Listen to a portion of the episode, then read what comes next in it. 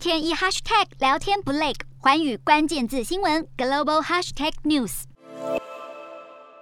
漆黑的浓烟伴随火光直冲天际，消防人员以水柱灌救，奋力扑灭熊熊大火。俄罗斯西南部靠近乌克兰边界的贝尔哥罗德市一号经传一处燃料储存设施有八座燃料槽起火，当地州长指控这是乌克兰两架军用直升机越过边境发动攻击的结果。贝尔哥罗德州长表示，火势造成两人受伤，但拥有这处设施的俄罗斯石油公司却发表声明表示无人受伤，双方说法有出入。这是俄罗斯二月二十四号入侵乌克兰以来首次指控乌克兰对俄国领土发动空袭。从网络上流传的影片可以看到，直升机低空飞过，还有数枚低空发射的飞弹掉落，随后发生爆炸。不过，这些影片的真实性尚未获得证实。面对外媒求证，乌克兰当局第一时间都没有回应。乌克兰外长表示，并未掌握军方相关讯息。乌克兰国防部发言人则强调，乌国抵御俄国入侵，但不代表需为俄国境内所有误判或灾难负责。乌克兰军方也有人认为，这不过是俄方又一次利用假旗行动，想制造借口继续攻打乌克兰。